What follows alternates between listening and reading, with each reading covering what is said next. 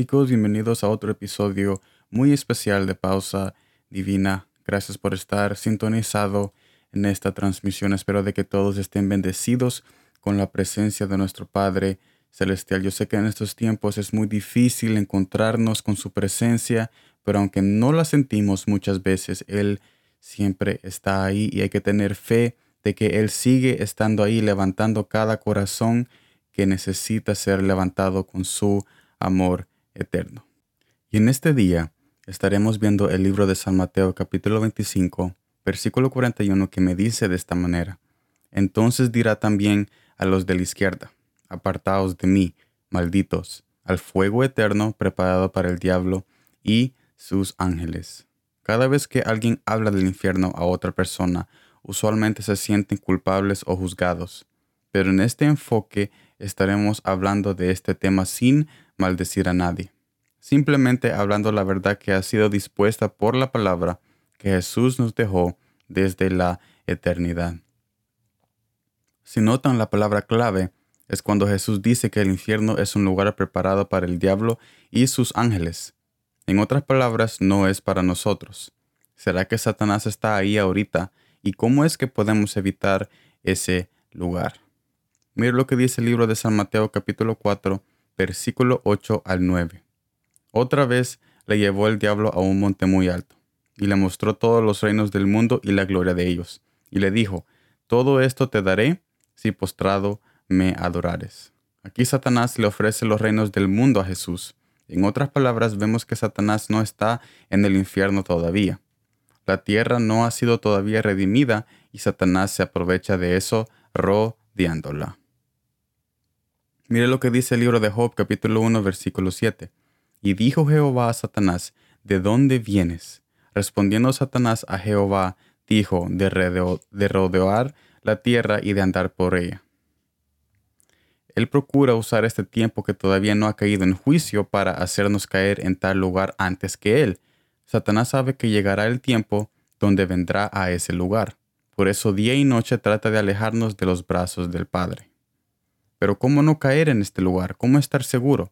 Mire lo que dice el libro de Sofonías, capítulo 2, versículo 3. Buscad a Jehová todos los humildes de la tierra, los que pusisteis por obra su juicio. Buscad justicia, buscad macedumbre, quizás seréis guardados en el día del enojo de Jehová. Judá había pensado que solo porque ellos eran la tierra prometida, solo porque Jesús había hecho pacto con ellos desde el principio y sabían que Jesús era justo y verdadero, podían hacer lo que ellos les daba la gana. Pero vemos que Jesús les dice que no confíen en el pacto, sino aquel que hizo el pacto, que es Jesús mismo. Por eso les manda a que busquen su presencia. Si notamos, no da un específico tiempo para cuando no deberían de buscar su presencia. En otras palabras, Jesús quería que vieran el pacto como una invitación, de que así como Jesús los iba a guardar eternamente, que también ellos eternamente buscaran su corazón y presencia. Los mismo nos dice ahora a nosotros. Mire lo que dice el libro de San Mateo capítulo 24 versículo 36. Pero del día y la hora nadie sabe, ni aun los ángeles de los cielos, sino solo mi Padre.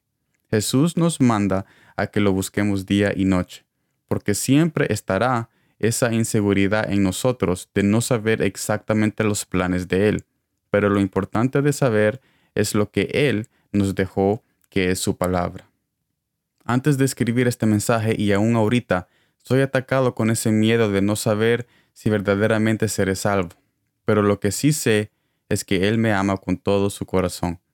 En ese amor que nosotros debemos aferrarnos para poder siempre buscarlo, obedecerle y esperar en su venida. Es en ese amor que debemos aferrarnos para que nosotros podamos estar seguros de seguir adelante y de buscar su presencia. La duda de ser salvos o no siempre estará ahí, pero también su amor está siempre para recordarnos que Él tiene un lugar preparado para nosotros en aquel día. Sin embargo, es necesario usar esa duda para siempre estar en comunión con Él, porque por algo dejó esa duda y no el tiempo que vendría, para que dependamos de Él día y noche y no en el tiempo que vendría. No es necesario esperar ese día para reconocer que tenía la verdad. Aceptemos su verdad hoy y para siempre porque Él ya está aquí. Mire lo que dice el libro de San Juan, capítulo 14, versículo 26. Mas el consolador, el Espíritu Santo, a quien el Padre enviará en mi nombre, Él os enseñará todas las cosas y os recordará todo lo que yo os he dicho. Yo te invito a que tomes esta palabra en tu corazón y te aferres a ella, porque esta palabra que he transmitido en este día es exactamente lo que nosotros necesitamos y me incluyo yo mismo en este tiempo y en esta temporada, porque hay muchas personas allá afuera que nos dicen que no nos preocupemos, pero es necesario estar siempre velando por aquel que nunca descansa con nosotros, buscando nuestro corazón y nuestra atención día y noche. Gracias por estar sintonizado a esta transmisión de pausa divina en este día muy especial. Espero de que Jesús te guarde y te rodee con su presencia a donde quiera que tú estás en este momento. Nos vemos en la próxima y como siempre, gracias por el tiempo.